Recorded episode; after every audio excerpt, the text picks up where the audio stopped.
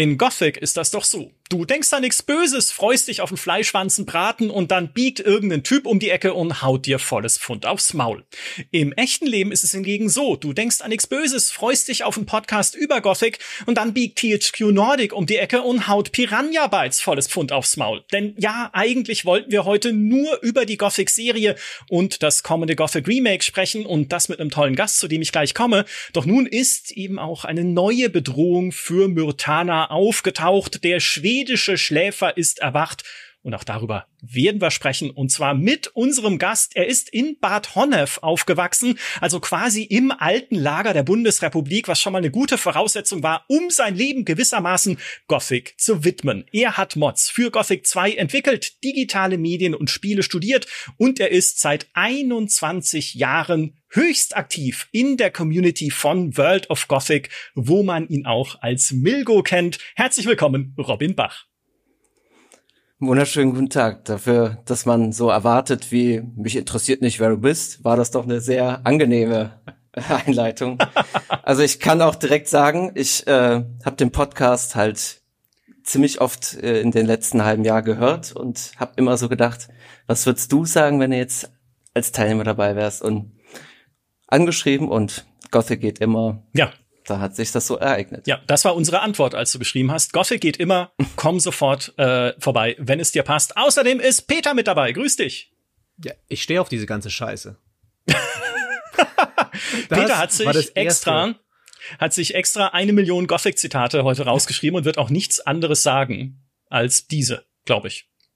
Ja, ich lass uns Wildschweine jagen. ja. Wundervoll.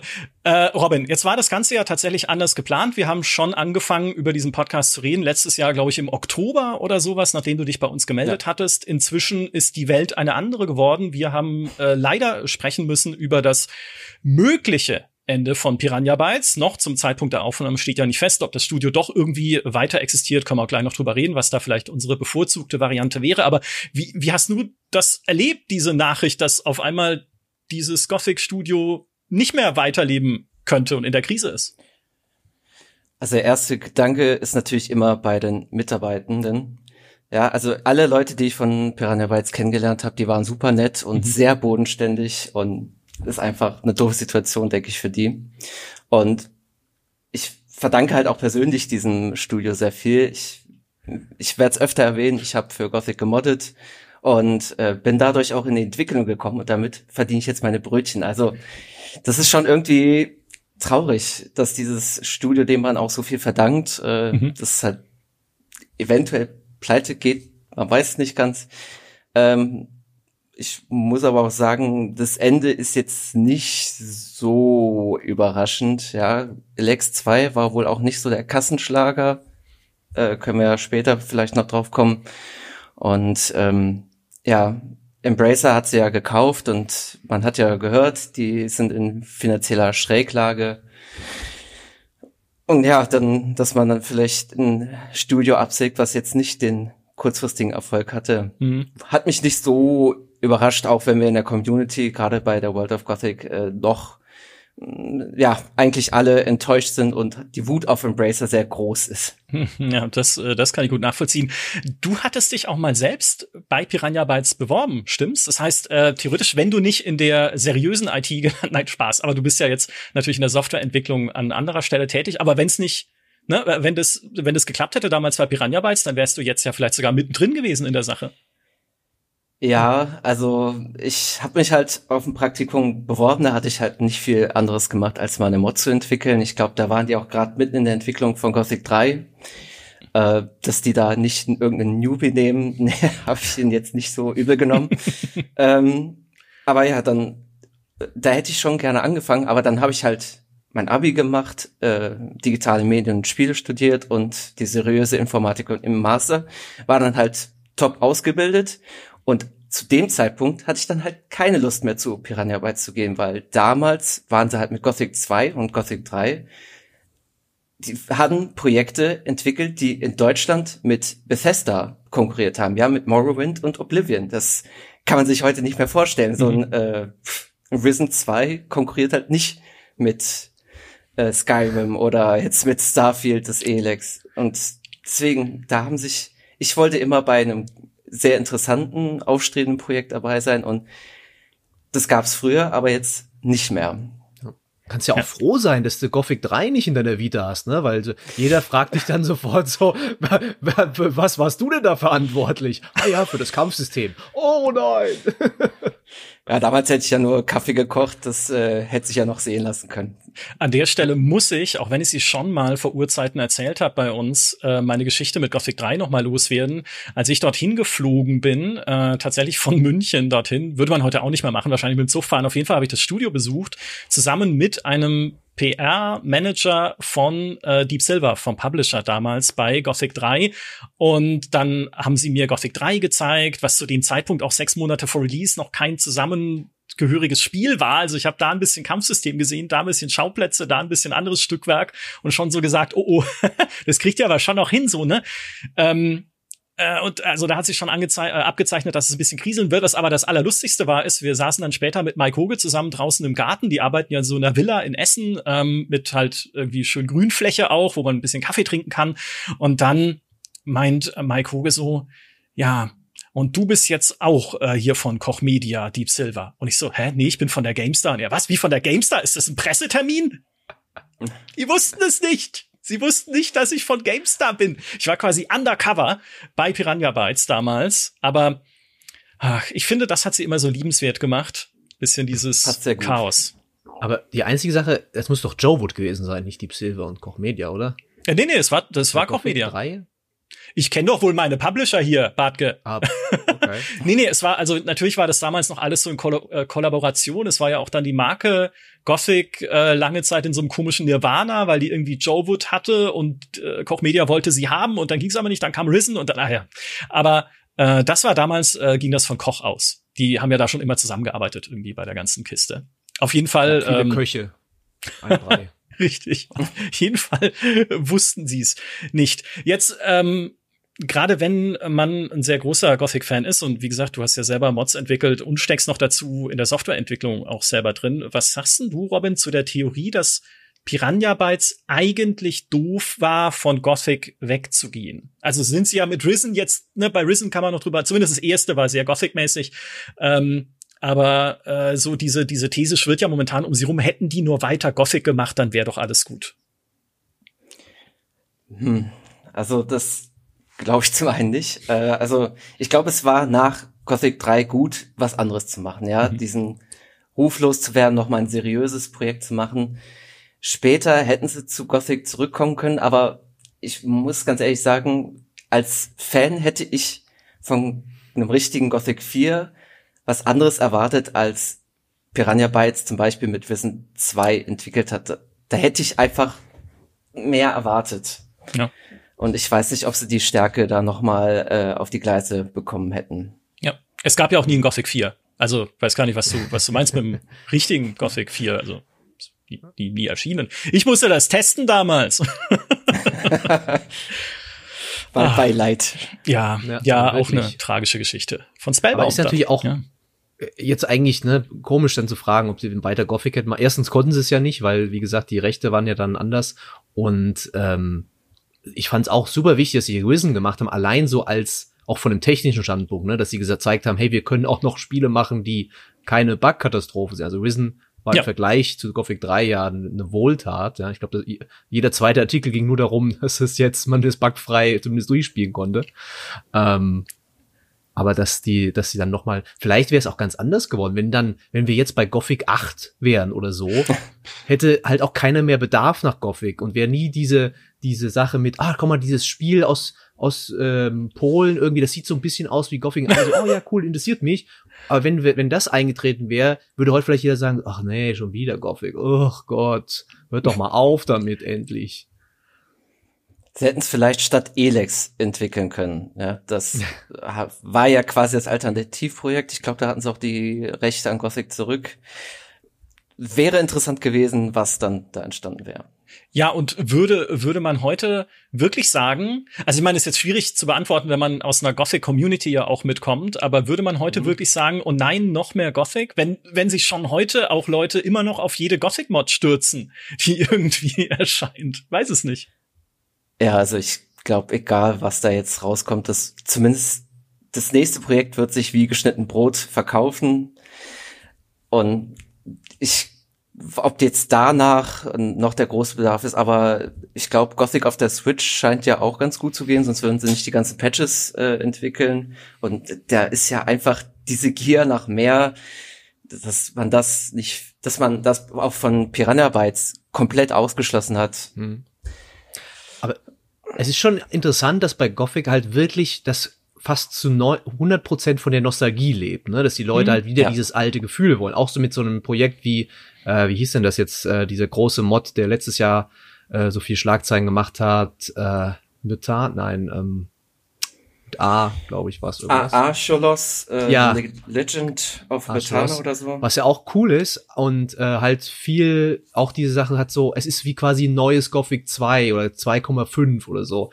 Ähm, ich, ich finde, auch jetzt, wir reden ja gleich über das Remake, was ja komplett Nostalgie in diese Richtung geht, ist halt viel der Diskurs bei Gothic ist, macht's so wie früher, ne? Es ist nie ja. diese Sache, entwickelt das jetzt mal richtig weiter oder so, sondern ich will wieder dieses alte Gefühl von damals haben. Ja. The Chronicles of Myrtana Archolos ist es, so äh, was du meinst, äh, meinst, genau, ja. Äh, aber es ist so, ja, natürlich.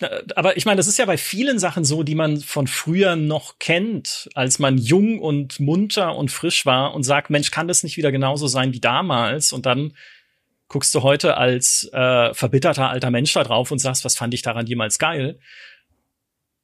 Äh, gilt das auch ein bisschen, weiß ich, Robin, wie ist es bei dir? Also jetzt auch gerade ne, mit, mit dem Einblick in die Softwareentwicklung, wie ist es denn, wenn du heute das alte Gothic dir noch mal äh, zu Gemüte führst? Jetzt mal abgesehen natürlich von der Technik oder und äh, Steuerung und solchen Sachen, aber würdest du immer noch sagen, das sind Spiele, die auch für eine heutige, also es klingt jetzt komisch, aber wenn ich so, für eine heutige Generation was Besonderes haben können?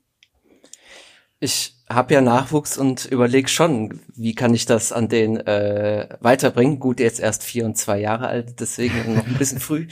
Äh, aber ja, frage ich mich tatsächlich auch und ich glaube, die Technik, also heute ist ja alles nur noch so swipen und äh, vier Tasten bedienen, ist schon äh, anstrengend.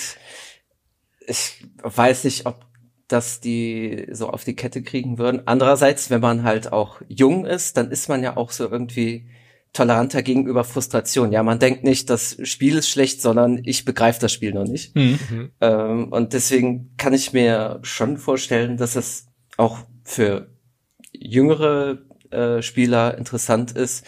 Aber ist ja auch ganz klar, was man vom Remake erwartet. Es soll die, Stär die Stärken vom äh, Ursprung behalten und aber die Schwächen ausmerzen.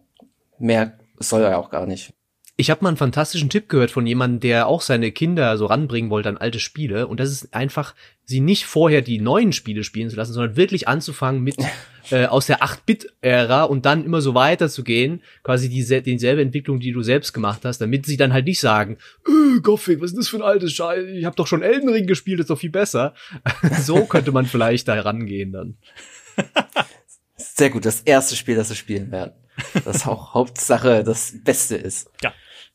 Äh, bevor wir äh, tiefer ins Remake einsteigen und die Erwartungen daran und auch die Pläne, die es da aktuell gibt, ähm, um vielleicht noch mal kurz bei Elex zu bleiben. Ähm, Robin, du hast schon gesagt, du selber hast Elex äh, gar nicht mehr gespielt. Woran liegt das? Hat dich das Setting einfach nicht angemacht oder was war der Grund? Ja, also äh, mein Nachwuchs hat da auch eine äh, Teil dazu beigetragen. Ja, in, um die Zeit herum äh, ist mein erster Sohn geboren und dann hat man sich schon überlegt, wofür investiert man seine Zeit? Und dann habe ich tatsächlich lieber Enderal gespielt. Ähm, mhm. Und ich habe äh, Risen ja vorher gespielt. Risen 1 hat mir gut gefallen, mit schwachen Endgame, aber gut, das kann man ja auch von Gothic. Äh, Risen 2, da braucht ihr schon drei Anläufe, um das überhaupt durchzuspielen.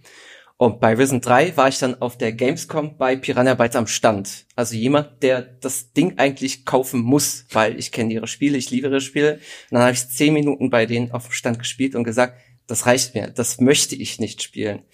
Und ja, dann, also Risen 3 hat mich abgeschreckt und dann habe ich Edex gehört und irgendwie ein Piranha Bytes Spiel in Sci-Fi und irgendwie gibt's Drogenabhängige. Ja, so what? Warum soll ich das spielen? Hat mich einfach nicht angemacht. Hm. Kannst du, äh, erinnerst du dich noch dran, was dich an Risen 3 genau abgeschreckt hat? Mir ging es nämlich ähnlich tatsächlich, muss ich gestehen. Ich habe Risen 1 super gerne gespielt. Ich habe den Zweier äh, einerseits für GameStar getestet, aber ich fand ihn auch gut, obwohl es ein Piraten-Setting hatte, was ich total, äh, total ablehne normalerweise. Ich hasse Piraten, aber hey, es war äh, trotzdem Piranha-Bytes-Stimmung und die Landschaften waren cool. Aber Risen 3, ne? Was war es bei dir? Was kannst du es noch in Worte fassen, was da nicht gepasst hat? Also der Augen des augenblicklichste war eigentlich Patty, ja, dass ihr Design einfach ja nicht so passend war für die Neuzeit. Also das waren ja irgendwie zwei Schritte zurück mhm. und das Gameplay, das war auch ja einfach nichts Neues und diese hakligen Animationen und dann gab's glaube ich so Quicktime-Events plötzlich und so ohne Kommentar gab's auch wieder Scavenger. Ja, irgendwie, es hat mich kein bisschen angesprochen. Ja. Es wurde besser irgendwann, wenn man ein bisschen so mehr in diese Inseln kam, wo es dann so ein bisschen mittelalterlicher wurde, aber ich, ich kann es komplett nachvollziehen. Ich habe sogar ein Video zu Patty gemacht, weil es einfach so absurd ist, wenn du die das erste Mal triffst, denkst du, warte mal, die sah die nicht anders aus früher? Was ist denn da, was ist denn da passiert? Was, was ich, also das, äh, das zum einen kann ich sehr gut nachvollziehen und das andere war, was Risen halt einfach durchgemacht hat, war diese komische, äh, diese, diese komische Wechsel in der Tonalität von Spiel zu Spiel. Ne? Du hast erst das Risen 1, was ein bisschen ist wie Gothic 2, auch so kompakter halt auf dieser Insel. Dann hast du Risen 2, was auf einmal ein Piratenspiel ist mit einer in mehrere Inseln aufgeteilten Open World und dann hast du wieder Risen 3, was wieder ein bisschen anders ist mit so einer düsteren Dämonenstimmung und das hat sich damals schon so ein bisschen nach äh, einerseits Selbstfindung, andererseits äh, der Publisher hat angerufen, wir müssen was anders machen, es verkauft sich irgendwie nicht gut genug oder so angefühlt und dann dachte ich mir auch so, mh, hm, ist nicht das Richtige. Und bei Elix war es dann, äh, wir haben damals auch einen Podcast gemacht mit dem Björn Pankratz, warum dieses komische Science-Fantasy-Setting? Also komisch nicht im Sinne von, dass es irgendwie schlecht wäre per se, ist ja schön, sich mal ein neues Setting auszudenken. Es war einfach unerwartet. Hätte keiner gedacht, dass jetzt ein Studio wie Piranha Bytes kommt und sagt, wir machen Laserwaffen und ja, Drogen und äh, Max und sowas. Ähm, ja, Drogen gibt's ja bei Piranha Bytes gab's das ja noch nie. Ja, Sumpfkraut am Ende ja vielleicht legal. Noch ein, also so ein eigenes Lager mit Leuten, die da irgendwas rauchen. Na, Quatsch. Ja.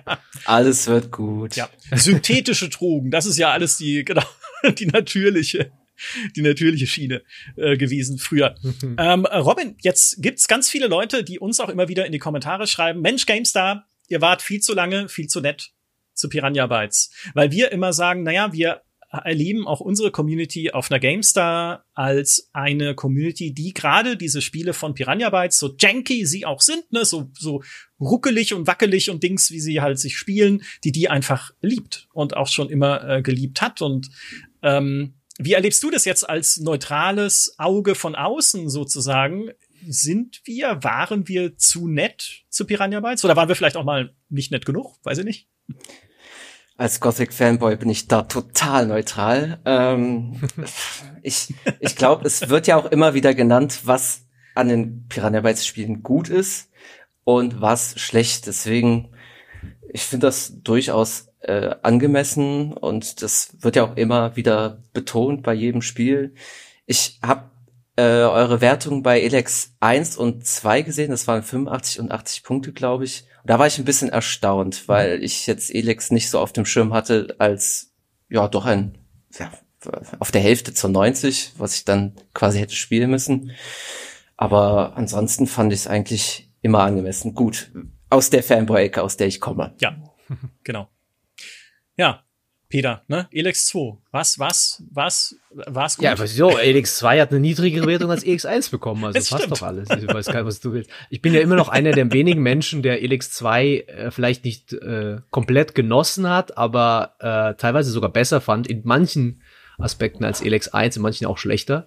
Ähm, kann nicht so ganz den extremen Hass, der jetzt inzwischen da teilweise rauskommt, so verstehen oder das hat Piranha Bytes kaputt gemacht oder so. Also ist in vielerlei Hinsicht ist es halt die, die logische Schlussfolgerung von Elix 1. Äh, ein bisschen was bei Quests und so haben sie vielleicht wieder verloren, was, so ein bisschen Story. Äh, aber ich mochte das. Ich, es tut mir leid, ja. Manchmal ja. kann man sich auch so für so Meinungen auch nicht richtig verteidigen. ich habe jetzt auch nicht die, die Argumente, um zu sagen, äh, um jeden davon zu überzeugen. Ich habe den Test geschrieben, ich habe Kolumnen dazu geschrieben. Wer dann immer noch anderer Meinung ist, ist ja auch schön für ihn ähm, oder sie. Aber, nee, ich, äh, ich springe dir bei, ich springe dir bei und auch nicht, weil ich es muss. Ich würde ich würd's auch sagen, wenn es anders wäre. ähm, aber ich bin eh ein großer Fan von so postapokalyptischen Spielen, ne, mit so ruinierten Welten, die man einfach erkunden und äh, neu entdecken kann, auch ein bisschen was über ihre Vergangenheit rausfinden. Und es gab ja eine Ecke von Elex 1, ohne spoilern zu wollen, mit einer sehr interessanten, mit einem sehr interessanten Story-Twist, der sich da nochmal zeigt und sowas. Ähm, und das fand ich schon richtig cool. Ich glaube, was halt viele Leute sich wünschen oder gewünschen, gewünschen hätten, gewünscht hätten, wir hätten wünschen wollen, ne, wenn sie äh, gekonnt hätten von Piranha Bytes, wäre ein kompakteres Spiel wieder. Also nicht, ja. Mhm. ne, geht mal nicht in die Riesigkeit. Auch bei Elix 2 mit dem Chatpack fliegen und so ist ja cool. Aber damit man mit einem Chatpack fliegen kann, muss man ja eine große Welt bauen. Und vielleicht ist das eher nicht das gewesen, was sie hätten tun sollen, sondern ja, ne, ja. kleiner werden. Nicht dieses Open World so groß wie es geht hm. Ding, was man gerne im Marketing benutzt, sondern mal einen Gang zurückschalten, was die Größe der Welt anbelangt. Im Rückblick betrachtet denke ich auf jeden Fall, das war ein Problem schon bei Elix 1 tatsächlich, äh, dass du halt so eine riesengroße Welt hast und dafür dann halt im Detail halt nicht so viel Muße hast, um da schöne Sachen reinzubauen. Oder manchmal gibt's dann irgendwelche Gebiete, wo halt, ja, okay, sagt der Designer, hau da fünf Gegner rein und äh, weiter zum nächsten Quadranten. Ne? Und es ist halt dadurch bei weitem nicht so, ja, du hast nicht diese gleiche Bindung wie bei Gothic 1 und 2, wo du ja das Miedental irgendwann auswendig kennst. Ne? Also da kenne ich ja jeden Weg dann und ja. weiß, was cool ist und wo der Troll war und solche Sachen. Ne? Das gibt's halt in Elex 1 und 2, gerade im zweiten auch stark nicht so sehr. Ja. Chart. Piranha Bytes hat halt eher schlechte Triple A Spiel entwickelt als ein gutes äh, Double A Spiel. Ja. ja, ist auch schön, schön gesagt. Was wäre denn jetzt Robin, Robin sage ich, äh, Robin, dein Wunsch, wie es weitergeht mit Piranha Bytes? Weil es sind ja äh, aktuell noch mehrere Szenarien denkbar. Sie haben ja ihr Statement auch veröffentlicht. Schreibt uns nicht ab. Ne? Also wir kämpfen drum, dieses Studio weiter betreiben zu können. Wahrscheinlich dann ohne Björn und Jenny Pankratz, die äh, nicht mhm. mehr da sind. Ähm, was wäre denn jetzt äh, sozusagen dein dein Wunsch-Szenario, wie es in irgendeiner Art und Weise da weitergeht? Das ist natürlich schwierig zu sagen von außen, weil man weiß nicht, woher kommt auch diese Stagnation und der Name Pankratz wird da sehr oft genannt. Ich wünsche ihm nichts Böses und er hat da Piranha Bytes in einer teilweise auch schwierigen Situation immer klar geführt und auch immer klare Kante gezeigt. Aber jetzt, wo er halt weg ist und das man munkelt ja, er wäre weg, weil er sich da mit seinem Team verkracht hat, was halt kein Elex machen wollte, sondern eher was wieder in Richtung Gothic. Wenn dann jetzt quasi so eine alte Kraft weg ist, ja, dann wird auch Platz für jemand Neues, der oder für progressive Kräfte, die vielleicht auch wieder was anderes machen wollen. Und das haben sich ja viele gewünscht. Und ich würde ihnen die Chance dazu gerne einräumen. Aber andererseits haben sie jetzt natürlich auch schon so eine Förderung für ein Projekt, was Elex 3 wohl sein könnte. Mhm. Und dann müssen sie ja, wenn sie gerettet werden, wahrscheinlich das wieder machen. Und dann werden sich alle fragen, ja, warum habt ihr denn das gemacht, obwohl sie letztendlich dazu gezwungen waren? Ganz schwierig. Vielleicht sagen die Leute auch, hey, hier Piranha Bytes, die Marke ist, äh, die ist einfach verbrannt. Aber wir wollen das weitermachen, irgendwie unter neuem Namen, keine Ahnung, Schafbites. Und äh, ja. und äh, vielleicht wäre das so ein Ausweg, äh, dass sie sich dann quasi nochmal neu aufstellen könnten und dann aber wieder von vorne anfangen. Mhm. Ja, ich glaube, es wird ganz schwierig, dass es irgendeine Zukunft gibt, wo Piranha Bytes so noch existiert und wieder genau die gleichen Spiele macht. Es, mhm glaube ich fast ehrlich gesagt nicht, dass das irgendwie eintritt. Selbst wenn jetzt ein Publisher kommt, äh, der sowieso, wo es schwierig ist, in diesem, sag ich mal, Klima, äh, jemand jetzt reinkommt und sagt, wir kaufen jetzt das Studio, wir buttern da Geld rein. Du siehst ja, in der ganzen Branche ist das eben gerade nicht der Fall. Ne? Die suchen eher nach Einsparmöglichkeiten. Ähm, selbst dann glaube ich nicht, dass dann jemand sagt, ja, macht einfach weiter euer Ding, halt jetzt vielleicht ohne äh, Björn und, und Jenny und äh, vielleicht die auch nicht als Elex oder so, aber ich kann mir ja eigentlich das fast kaum vorstellen, sondern eher, dass es dann, wie auch immer dieses Nachfolgestudio vielleicht heißt, vielleicht heißen sie auch immer noch genauso, vielleicht gibt's eine andere Studioführung, die machen dann was anderes, die machen vielleicht ein kleineres Projekt einfach, die machen, wo der Scope ganz anders ist, ja ähm, wo es vielleicht, äh, machen sie was mit Roguelike, vielleicht machen sie was mit einer prozedural generierten Welt, die sie so typisch Piranha Bytes ein bisschen besonders machen, ja, oder das, das, weil du musst ja dann auch überdenken, wo kommt das Budget her? Ja, diese drei Millionen von der Förderung, reichen die nochmal für so ein Open-World-Spiel? Schwierig. Ja, ich meine, man kann natürlich dann immer noch sagen, vielleicht macht ja jemand an irgendeiner Stelle irgendwann einen eigenen Ableger auf, also ob das jetzt Björn ist, ob das andere Teile des Teams ist, die irgendwie ein neues Studio gründen würden, ne, dann halt Barracuda Bits und sagen, wir machen jetzt äh, einen Kickstarter für ein Rollenspiel, was so ist wie Gothic oder mhm. für Elex 3. Obwohl Elex 3 glaube ich nicht. Also wenn dann vielleicht eher für irgendwie was äh, Neues und einen Reboot sozusagen. Ja, bei Elix 3 muss halt ich sagen, da gibt's glaube ich keinen, selbst ich nicht mehr, der jetzt darauf gespannt wäre oder sagen will, auch bitte gib mir Elix 3. Ne? Das ist so, man hat Elix halt gern gespielt, weil es von den Gothic-Machern kam oder so, ne? weil es mhm. dieselbe DNA irgendwas, aber ich glaube, gerade nach der Story im zweiten Teil, dann niemand sehnt sich da nach einem dritten Teil. Also das ist, das ist verrückt. Und dann, dann noch bei so einer emotional aufgeladenen Sache wie einem Crowdfunding zu gehen und sagen, gebt mir Geld für dieses Traumprojekt. Es ist Elex 3. Ähm, nein. das Spiel, das wir immer machen wollten, ja. Ja, das ist halt, das ist halt, das, das wird nicht funktionieren, abgesehen davon, dass Kickstarter sowieso für Videospiele gerade ganz schlimmes Pflaster ist. Mhm. Ähm, wenn sie dann sagen, ja, man kann sich ja das vorstellen, wenn man sagt, hier von den Gothic-Machern und jetzt machen wir es wieder so richtig, ne? Jetzt machen wir alles, was ihr wollt. Könnte vielleicht funktionieren. Aber das haben sie jetzt auch ungefähr sechs, bei sechs Projekten schon gesagt. ja, naja, wir werden sehen, äh, was passiert. Vielleicht passiert auch schon was in der Zeit zwischen unserer Aufnahme und dem der Veröffentlichung unseres Gesprächs, weil es ist immer so, immer wenn wir über irgendwas sprechen, was in der Zukunft liegt, passiert es, bevor das dann hier veröffentlicht wird. Aber dann sind wir wenigstens schon schlauer. Wieder äh, einen Schritt.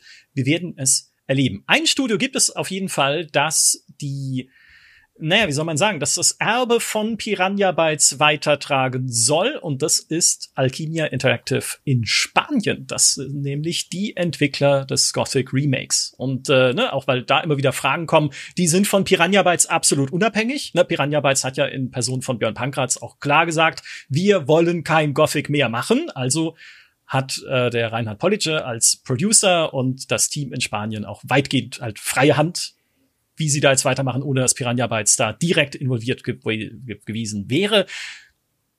Und dann würde ich sagen, reden wir doch über dieses Remake. Robin, ist Gothic ein Spiel, das man remaken kann? Kann man das, was damals so toll war, wieder neu auflegen? Geht das überhaupt? Also ich denke, die Stärken, die, die sind ja bis, bisher immer noch konserviert bis heute. Und natürlich das muss man neu auflegen. Ja, auch gerade weil die Nachfrage so groß ist, die Leute wollen dieses Spiel. Und äh, aber wie gesagt, ja, es muss die Stärken behalten, aber die Schwächen irgendwie loswerden. Und da bin ich gespannt, ob sie das schaffen. Es gab ja zwei Trailer, glaube ich, bisher, aber nur so Render-Trailer. Und ich will Gameplay sehen. Ich habt ihr mittlerweile Gameplay mal gesehen? Durftet ihr es spielen? Äh, also wir haben Gameplay gesehen in Person des Kollegen Fabiano. Spielen durften wir es nicht. Es wurde, äh, es wurde ihm vorgespielt, da irgendwie im Zusammenhang mit der Gamescom irgendwo da drumrum. Aber selber Hand anlegen nicht. Und das Gameplay, also war immerhin besser als der Playable Teaser, sage ich mal. Und ähm, ja. dieser, ich weiß nicht, hast du den gespielt damals, diese, diese Demo, die sie ja benutzen wollten, um das Wasser zu testen? Leider nein, ich habe es nicht auf der entsprechenden Plattform gehabt, wo der Teaser äh, angeboten wurde. Ich habe es halt nur von außen gesehen und ja, das Echo in, aus der Community war ja auch ganz klar, wir wollen ein Remake, aber nicht so. Und diesen gesprächigen Helden, den, äh, den wollen wir auf gar keinen Fall. Aber sie haben ja auch selber gesagt, sie haben da Dinge ausprobiert und auch aus Entwicklersicht kann ich das halt 100% nachvollziehen, dass man halt erstmal guckt, wie wird auf Änderungen reagiert und dann merkt man, dafür würde man Haue kriegen, ja, dann macht man es lieber nicht. also es war schon ein unglaublicher einzigartiger Vorgang. Ne? Das hast du nicht sehr oft, dass ein Entwickler so eine, das ist ja nicht mal eine Demo, das ist ja echt ein, so dieser, dieser Vertical Slice, den sie sonst Publishern geben und das veröffentlichen und sagen, hey, sagt uns mal, wie scheiße das ist. Also, das war schon sehr interessant zu, zu sehen, diese Entwicklung.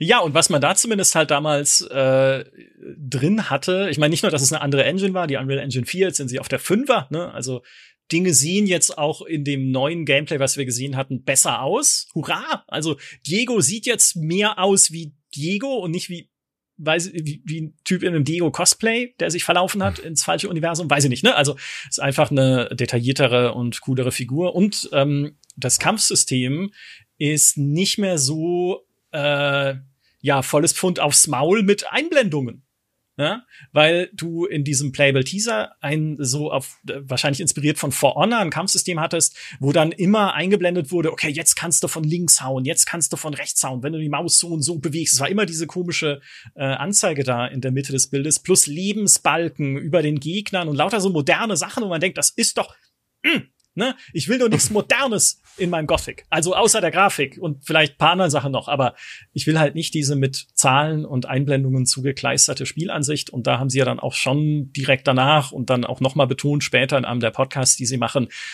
es soll nicht zugeklebt sein mit Zahlen und Text und Lebensbalken und Questmarkern mhm. und sonst was, sondern äh, auch da im Kampf, und das war dann halt in dem Gameplay so, den wir gesehen haben, hast du halt keine Einblendungen, sondern äh, haust halt dann drauf, wie es früher auch war, natürlich mit verschiedenen Moves, wirst auch immer besser im Kampf, wenn du trainierst, also wenn du halt dann die Fähigkeit steigerst, was sogar bis hin zur Haltung der Waffe gehen soll. Also wenn du am Anfang noch unerfahren bist, hältst du die Waffe irgendwie komisch.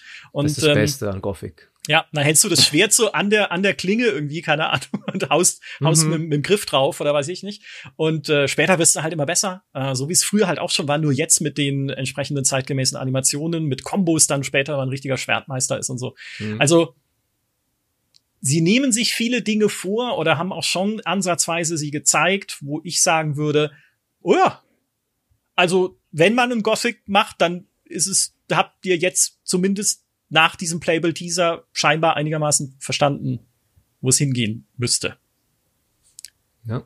Müsste. Aber zu deiner Frage nochmal, ist das noch, ist das noch was, äh, was jetzt heute noch wichtig ist? Ich denke, das ist unglaublich relevant wieder, weil wir ja gerade in so einer Phase sind, wo so viele Leute sagen, ich habe keine Lust mehr auf diese große Open World, ich habe diese, diese Müdigkeit, ja, ich möchte nicht mehr in Assassin's Creed so eine Riesenwelt erforschen die wollen weniger diese Quest-Beschreibung haben. Deswegen gibt's ja schon bei großen Ubisoft-Spielen immer öfter diese Option, du kannst die Questmarke abstellen, ne? Mhm. Äh, dass wir weniger Anzeigen haben wollen, dass die Leute vielleicht keine Minimap sehen möchten, sondern sich selbst den Weg suchen wollen. Das sind ja alles Sachen, die Gothic gemacht hat, einfach so aus Zufall, mehr oder weniger.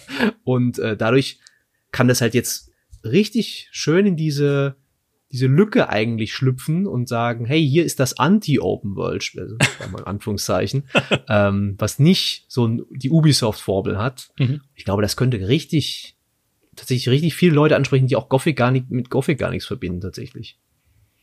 Ja. Robin, was darf denn dieses Remake auf gar keinen Fall falsch machen, deiner Meinung nach? Als Service-Game rauskommt. Man kann so viel falsch machen. Ja. Ähm, oh, Kostümshop. Uh, ja, okay. also ich, diese Atmosphäre muss auch irgendwie äh, beibehalten werden. Man, ich glaube, auch die Progression ist sehr wichtig.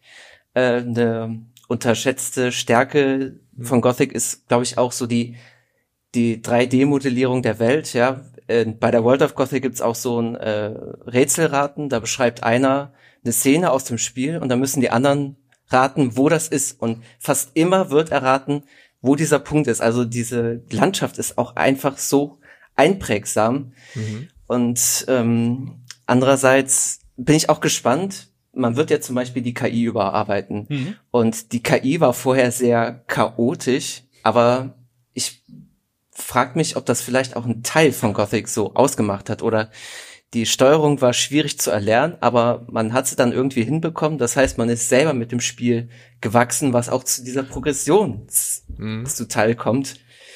Und da frage ich mich halt, wenn man das jetzt anders löst, ob dann was verloren geht. Kann ich nicht sagen. Ja, voll. Das Schlimmste, das Schlimmste, was sie machen können, ist doch eigentlich, haben sie schon im Playable Teaser gemacht, ne? Mit Zwischensequenzen und hier, er erzählt wie, ah, jetzt muss ich da hingehen, ah, hier und so. Oder Explosionen oder was nicht. Ja, ja. Dieser, dieser Absturz in, ins Minental, das, da hast du ja gedacht, du spielst Uncharted, ne? Mhm. Ähm, aber apropos Progression finde ich super spannend, weil auch Progression im Sinne von der Open World, wie die aufgebaut ist, wenn du mal darüber nachdenkst, Gothic, das Minental, ist ja komplett, da sind ja harte Levelgrenzen eigentlich, ne? Du hast bis zu einem bestimmten Punkt, da kommst du halt bei dem Typen halt nicht vorbei oder du bist halt zu schwach, um die Orks zu bekämpfen, ja? Und ich finde, das macht das so gut, ohne dass da jetzt steht, du musst Level 5 sein oder so, sondern du, es gibt einfach Gegner, die sind gefährlich und da darfst du halt am Anfang nicht hingehen und dadurch leitet dich das Spiel so wunderbar durch. Und du machst halt erstmal Quests, du gehst halt erstmal, machst halt erstmal diese ganzen Mini-Quests im alten Lager, vielleicht, weil du ein, für, als Butler ähm, und machst halt den ganzen Scheiß, weil du gar keine andere Option hast, ne? Mhm. Du, du denkst dir nicht so, ah, scheiße, ich muss jetzt hier diese blöden Aufgaben machen, die ich überhaupt, die sind ja gar nicht spannend oder so. Nee. Das ist das, was du, das da passt Gameplay und die Erzählung, finde ich, so wunderschön zusammen auch. Ja, ja, ich habe, äh, Robin hat es ja auch gerade gesagt, ich habe äh, irgendwann mal geschrieben, wenn das Absicht war, und ich glaube nicht, aber wenn es Absicht war, ist es halt genial, die Zugänglichkeit des Spiels als Parabel auf deine Situation im Spiel. Ne, weil du dich im, gerade im ersten Gothic mit seiner komischen Tastatursteuerung und all dem Inventar und sonstigen Fingerverrenken, oh Gott, was da drin, Inventar. ja, ne, also man, man blendet vieles aus heute so im Nachhinein. Aber was da halt an Unzugänglichkeit äh, drin gesteckt hat, war ja ein, eine Metapher für die Situation, die deine Figur im Spiel selber hat, als irgendein Depp, der halt da reinkommt und dann wird ihm gesagt, okay, komm klar, ne, komm klar, Junge.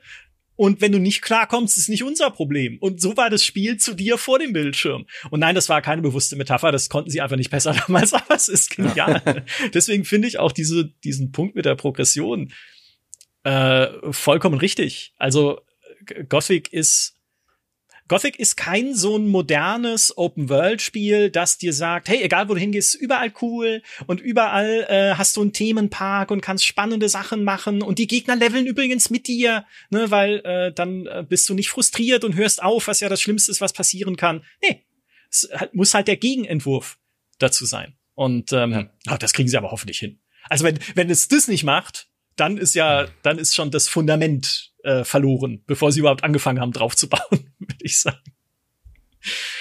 Ähm, ein anderer Progressionspunkt, den äh, ich bei Gothic immer super fand, der aber auch so gegen die Moderne verstößt, sind Items. Also Loot, ne, würde man heute sagen. Loot, Loot, Loot. Äh, wir erleben immer mehr Spiele und da kommt das Service Game auch wieder rein, in denen es nicht genug Schrott geben kann, mit dem du bombardiert wirst an Ausrüstung. Ne, See Hogwarts Legacy, oh cool, ein Umhang mit nochmal plus eins zur Verteidigung gegen die dunklen Künste. Ja, oder halt irgendwie, weiß ich nicht, Marvel Avengers, oh, eine Faust plus drei für Hulk oder was auch immer der da gesammelt hat. Ähm, und bei Gothic war das unique. Ja, da habe ich diese ja. Paladin-Rüstung Gothic 2 gesehen und gedacht, will ich haben. Es gibt kein anderes Ziel für mich, als diese Rüstung zu haben. Wenn ich diese Rüstung habe, bin ich unbesiegbar. Hint, bin ich nicht, aber ich, das ist halt was Besonderes, dann diese Rüstung zu kriegen und nicht zugeschüttet zu werden mit belangloser Beute, die man eh dann wieder austauscht nach fünf Minuten. Auch wie die NPCs mit Loot funktioniert haben, ne? Dass du äh, Leute ja auch ausrauben konntest, mehr oder weniger, wenn du sie umgehauen hast. Und dann haben die halt auch ihren, ihr Schwert dabei gehabt und nicht nur drei Münzen oder so, sondern das war mhm. glaubwürdig dann auch, was die für Loot dabei hatten. Andererseits hat man dann halt auch die 500 Waldbären, die irgendwo am Wegsrand äh, standen, hat man auch alle gelootet. Und wie es war irgendein Item hinter einer Kiste, das man dann nicht anvisieren konnte, weil das ist ja mein Item und das muss ich aufheben können. Ja. ja. Das wäre mal eine spannende Analyse rauszufinden, warum das bei Gothic und auch bei den Nachfolgerspielen so so ein Zwang ist, alles aufzuheben. Also ich kenne das ja auch, du gehst auch, vielleicht auch, weil überall was ist, ne? Wenn du halt hinter so einen Busch gehst und denkst, ja, das sieht jetzt aber seltsam aus, ne? Oder hier ist so eine Klippe, da springe ich mal runter und dann gibt's da vielleicht ein Skelett mit einem mit einer Truhe hinter einem Busch auch teilweise. Oder warum gehe ich in jedem Spiel hinter Wasserfälle? Weil äh, Gothic und Risen haben mich das gelernt, da gibt's irgendwas. Also das ist sehr seltsam und auch ich kenne auch fast kein anderes Spiel, dass das so extrem und auch wo ich Spaß habe dabei, auch wirklich alles abzusuchen und zu nehmen. Vielleicht ist auch die Aufnahmeanimation ja immer so. also ich kann dir mit ziemlicher Sicherheit sagen, die ist es nicht. ich glaube, also meine Theorie, ich weiß nicht, äh, Robin, vielleicht sagst du auch gleich was dazu, aber meine Theorie wäre, weil ich bei allem in dieser Spielwelt das Gefühl habe, ich brauch's auch wirklich. Hm. Also, ne, wenn da halt ein Heilkraut ist, dann weiß ich, na ja, am Anfang bin ich halt der Dödel, der irgendwo hinläuft und aufs Fressbrett kriegt von irgendeinem Monster, von dem ich noch nicht mal weiß, was es ist. Also ein Scavenger, ein Sumpfhai oder noch schlimmer, ne? Also ähm, und dann bin ich froh, wenn ich halt irgendwie mal ein bisschen Heilkraut eingesammelt habe oder Manakraut oder sonst was, ne? Also alles hat so äh, es ist ja auch nicht irgendwie 300 unterschiedliche Pflanzenarten wie in einem Oblivion, die man da einsammeln kann, sondern ich weiß halt, ja, also alles hat irgendwie seinen Sinn und später, wenn ich irgendwie Alchemie kann, kann ich mir vielleicht noch meine Tränkchen draus brauen, die dann noch ein bisschen eine verstärkte Wirkung haben. Also ich habe jetzt, ja gut, es gibt sicher Dinge, die man aufhebt, wo man dann denkt, okay, was soll ich mit dem Scheiß? Aber es gibt nicht so viel Löffel. davon wie in einem, wie in einem Bethesda-Spiel. Jetzt ohne, dass es ein Angriff auf Bethesda sein soll. Ne? Das ist gar nicht so gemeint. Ich find's toll, auch wie in einem Ultima 7 damals, wenn ich jeden scheiß Teller in der Taverne aufheben kann. Aber er bringt mir nichts. Ja, ich muss es nicht machen. Ich mach's halt. Ich habe mal alle Teller in mhm. Ultima 7 alle in meinen Rucksack gepackt aus einer Taverne, um zu gucken, ob's geht. Und es geht. Und es ist toll. Aber äh, es ist natürlich jetzt nichts, was mir im Spiel weiterhelfen würde. Ja, als ich jung war, hatte ich, war ich auch nicht so ein erfahrener Spieler und vielleicht, wenn man so zu einem Händler kommt und sagt, boah, ich will jetzt endlich mal eine Rüstung, damit ich einem Wolf entgegentreten kann und die, oh, die kostet 500 Erz. Mhm. Ja, was habe ich? Kräuter und Zeugs für 20 Erz. Ja, dann muss ich nochmal losgehen und halt alles sammeln, was da ist. Ja, ja, ja. Ist auch Stimmt. eines der ganz wenigen Spiele, wo die Wirtschaft nicht kaputt ist, ja, wo du nicht äh, am Ende, also vielleicht ganz am Ende hast du genug, um alles zu kaufen, aber wo du nicht ertrinkst in Geld und weil es auch, es gibt auch super Sinn, dass es ja eine Tauschgesellschaft ist. Also das ist ja, du tauschst ja nur, du hast ja auch das Erz, äh, ist quasi die Überwährung, aber sonst ist ja alles, ne, du kannst alles eintauschen gegen Erz und so. Und es fühlt sich dadurch, weiß nicht, irgendwie anders an, als wenn ich jetzt 60.000 Münz, Münzen bei Assassin's Creed Odyssey hab und mir davon irgendwie ein Schwert kaufe, sondern hier muss ich halt richtig arbeiten dafür, auch weil die Preise richtig irgendwie mehr Sinn ergeben da.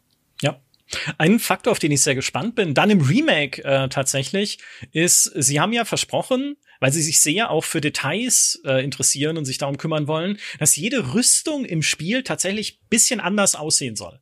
Also, ne, das halt da, also natürlich nicht komplett anders, aber alle, jede Wache im Lager hat halt ein bisschen andere Details an der Rüstung. Und ob ich dann wirklich durch dieses Lager laufe und mir denke, die Rüstung von dem Typen da drüben finde ich schon ziemlich geil. Eigentlich will ich die gerne haben. Hm, wie komme ich ran? Ja, auch wenn es natürlich erstmal nur eine Wachenrüstung ist und es gibt noch 30 weitere und ich kann dann eh später eine kriegen, ganz normal. Aber wenn ich sage, die, die eine ist es, wie es mir angetan hat, das könnte halt noch mal eine ganz andere Art sein, als so Werte zu min-maxen, weil ob die jetzt 15 Rüstungswert hat oder 17, ist mir doch egal. Ich will halt gut ausschauen in meiner Rüstung. Die ganz andere neue Art von Kosmetik könnte das sein. Dann kannst du bestimmt im Ingame-Shop diesen Skin für 5,99 Euro kaufen. Nein! Das wäre dann die Live-Service-Hölle, von der wir vorhin gesprochen haben. Ja, toll. Wenn sie auch, wenn da auch nur ein, der, der, wenn da auch nur der, der Hauch von einem Ingame-Shop durch das Gothic Remake weht, dann, oh. ich weiß nicht, was ist dann auf, was wird auf World of Gothic passieren, wenn das so ist? Dann werden die Server erstmal für eine Stunde geschlossen, dass die Leute auf irgendeine andere Plattform gehen und da ihre Wut rauslassen. Ja. Das ist, das ist so, wie als sie bei Risen 2, glaube ich, keine Retail-Version ohne Steam mehr installieren konnten oder so. Das war auch, die, ich sag mal, die World of Gothic äh, Community ist ja auch sehr altmodisch ein bisschen und ihr Werte, ja. Werte orientiert, sagen oder so. naja, naja. Ne, so ist es halt, wenn man in so einer Community ist. Es ist ja auch die GameStar-Community in Teilen. Äh, eine, die ähm, sich vielen, die vielen Dinge nachtrauert, die es früher gab, wie wir ja auch ja. manchmal. So ein bisschen. Bleibt doch eh alles gleich. das gibt's wieder. Das, wenn das ist nämlich mein, das wäre meine Antwort auf die Frage, was Sie auf keinen Fall falsch machen dürfen. Es muss Banter drin sein. Also ihr wisst schon, diese, diese Mini-Gespräche. Ambient-Dialoge. Ja. ja, genau. Das ich muss rein. immer noch drauf. Das, und man hört es ein bisschen in diesem einen Render-Trailer, den sie veröffentlicht haben mit diesem alten Lager. Das ist keine Spielgrafik, das ist ja Cinematic-Trailer mit diesem Rundgang durchs alte Lager. Und man hört tatsächlich äh, jemanden im Hintergrund dann irgendwas, irgendwas nuscheln, was so klingt wie, äh, ist doch eh immer dasselbe. Äh, it's always the same. Äh, also war ja auf Englisch, aber das muss, wenn, wenn sie das nicht drin haben, dann fühlt sich diese Welt nicht richtig an. Wenn ich nicht an Leuten vorbeilaufe und sie brabbeln mir irgendwas hinterher oder irgendwas zu sich oder einander. Ähm, andere Charaktere, die jetzt im Remake eine größere Rolle äh, spielen sollen, sind ja deine äh, Kumpels. Ne? Diego, Milton, Lester und, wen vergesse ich immer, Gorn. Ja, du musst immer in die Liste gucken. Diego, Milton, Lester und Gorn äh, sollen eine größere Rolle kriegen im Spiel und auch mehr Hintergrund also sie sollen ein bisschen mehr unterfüttert werden, halt einfach mit, mit äh, Story. Und es soll auch einen Moment im Spiel geben, den man mit den Vieren zusammen gemeinsam erlebt und bewältigt, was auch immer das dann ist. Mhm. Der Endkampf gegen den Schläfer, weiß nicht, haust du Nyras aufs Maul, also keine Ahnung, was es dann ist, aber ähm, alle kommen gut. so zusammen, um matt so richtig mal eine drauf zu hauen. Nee, so eine Intervention. Bam, bam, nee, sie sitzen dann da mit so einem Plakat, wo steht Intervention und dann reden sie mal mit Matt. Ja, setz dich doch mal. Ja. Ob's ah, Matt wieder gibt. Ja, Robin, was sagst du dazu? Äh, darf man, darf man die alten Charaktere, also ich meine, ne, wenn Sie sagen, wir bauen da noch mehr Hintergrund dazu, dann kann, also dann können wir natürlich wohlwollend annehmen, dass es cooler Hintergrund ist, aber wie wir aus diversen Remakes, Neuauflagen und Baldur's Gate Enhanced Edition wissen, manchmal ist es halt auch nicht so toll, was sie neu reinbauen. Hast du da eher Vertrauen, dass sie das gut machen, oder ist es auch ein bisschen die Sorge, dass diese liebgewonnenen Charaktere irgendwie kaputt geschrieben werden? Ach, beides. Also Vertrauen ganz viel. Sie haben ja auch bisher, was man liest und hört und sieht, sieht ja alles gut aus. Und ich glaube, man muss auch diese Charaktere einfach äh, noch detaillierter ausschreiben. Und mein Alias ist ja auch Milgo. Und das habe ich mir als Zwölfjähriger ausgedacht, weil das Mil kommt von Milton und das Go kommt von Diego. Ja. Ah, okay. Damals noch nicht. äh, also ich ich brauche auch diese Charaktere und die müssen dann einfach mehr haben. Und ähm, mhm. es gab auch einen von der Community gemachten äh, Gothic der Film und da war genau das, was du gesagt hast, Micha, dass die vier Freunde den namenlosen Innenschläfertempel letztendlich begleitet haben. Und das ist super angekommen. Mhm. Das finde ich auch eine gute Idee, gerade weil dieser Schläfertempel ist ja furchtbar. Also äh, jetzt mal ja. meine persönliche Meinung, alles was da, da am Ende ist, ist schlimm teilweise. Also, ja. Piranha Bytes kann halt keine Enden machen. Ich weiß auch nicht warum. Ja. Äh, das ist ähnlich so wie dieser Kampf in Risen, der Endkampf und so. Ähm, aber ich weiß nicht, ob ich dazu stimme, dass, dass diese Charaktere noch mehr Unterfütterung und so brauchen. Weil ich finde eigentlich gerade diese Simplizität ist ja eigentlich das Schöne und dieses, ja, der haut dir aufs Maul, das ist dein Freund, Diego sagt so, interessiert mich nicht dein Name, bumm, basta. Und du weißt sofort, eigentlich, ich finde, man weiß dann trotzdem sofort, was sind das für Leute, ja, wie, wie, weil du, du siehst ja, wie sie sich verhalten. Ich muss jetzt nicht wissen, Gorn hat eine schwere Kindheit gehabt oder Milton hatte früher Akne. Das, das interessiert mich, das bringt ja nichts. Das, das, es ist halt immer so, auch bei Büchern, so, ist halt, wenn du die, diese punktgenauen Dialoge hast, wenn du Sachen kurz machen kannst und schnell, dass die Leser oder der Spieler in diesem Fall halt sehr schnell einen Eindruck bekommt von dem Charakter. Das ist finde ich hundertmal besser, als wenn da sechs, 60 Seiten Fanfiction noch dranhängen, hm. äh, ohne jetzt Fanfiction weiter zu, zu dissen zu wollen. Ihr macht auch einen tollen Job, aber ähm, das ist für mich eigentlich eine Stärke von Gothic, ja, dass du am An Anfang hast,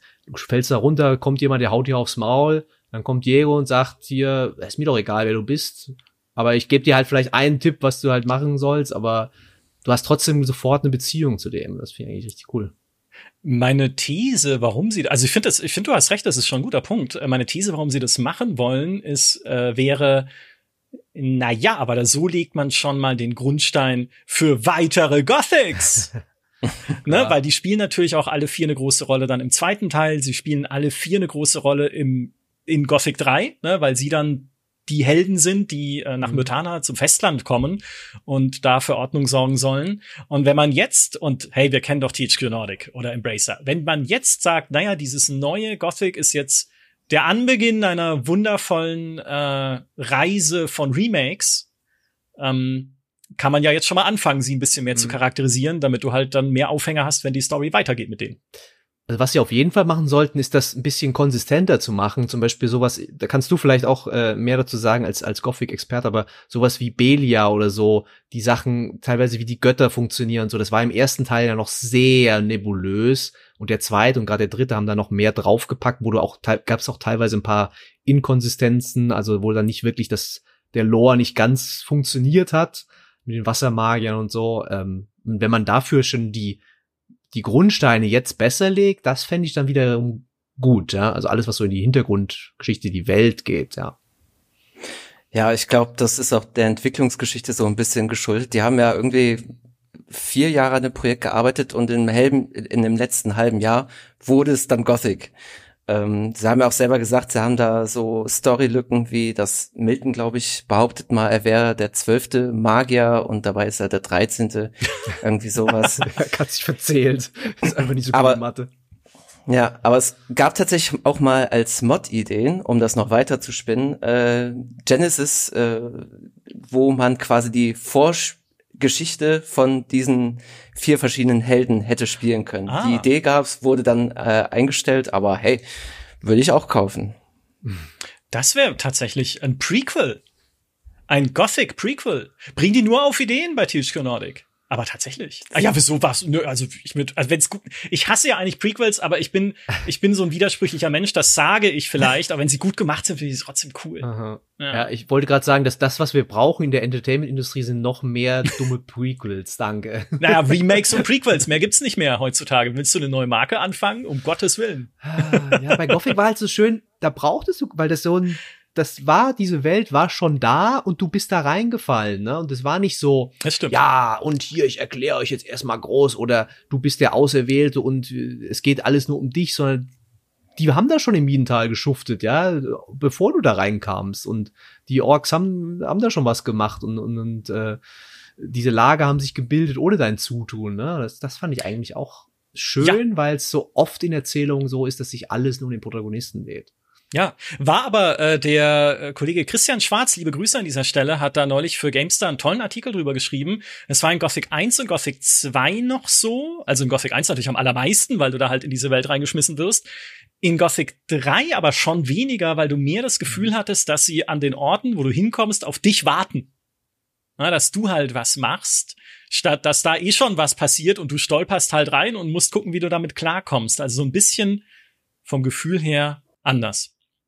Ich würde mir auch wünschen, dass äh, da mehr auf die Story so ein bisschen eingehen. Also es, es stirbt ja auch jemand innerhalb der Story relativ früh und dann stehen da alle nur drumrum und gucken in die Luft. Äh, Ich weiß jetzt nicht, ob ich zu einem 20 Jahre alten Spiel spoilern darf. Also mich Äh, könntest du gerne spoilern. Ich bin gerade, ich frage mich gerade, wer stirbt denn jetzt? Der Iberio.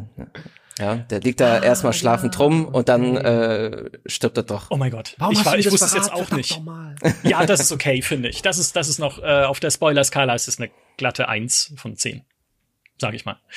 Ähm, ja, das halt äh, generell. Also ich meine, das ist ja auch was, was wir bei Piranha Bytes über die Jahre tatsächlich auch immer kritischer gesehen haben. Einfach diese, ah, diese Unbeholfenheit in der Inszenierung, die nicht heißt, es soll jetzt alles Bruckheimer explosiv Cutscene Cinematic sein, so wie sie es dann versucht haben bei diesem Playable-Teaser. Das ist gar nicht notwendig.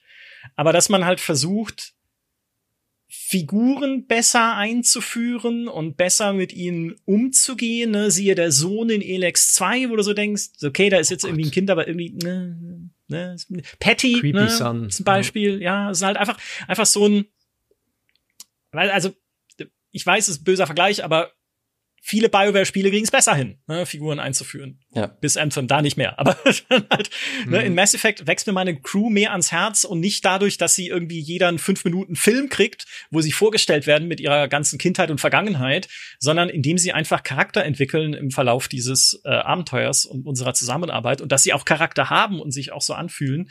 Und ich glaube, das ist die ganze Idee einerseits hinter diesen vorherigen Gefährten und vielleicht dann auch noch bei anderen Änderungen, wenn es halt um sowas geht wie, ja, jemand stirbt. Wie geht man denn, also was bedeutet das in dem Lager? Wie gehen die denn jetzt damit um? Ja.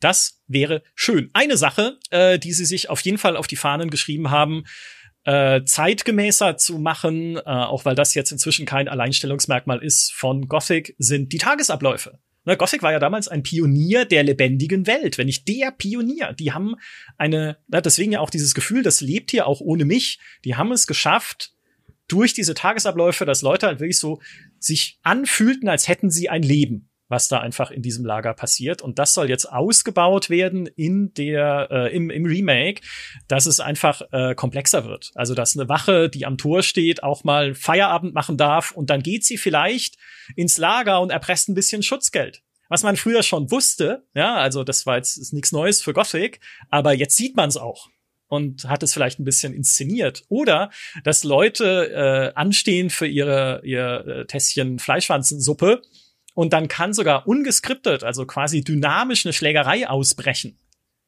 Und sie sich da ein bisschen äh, prügeln.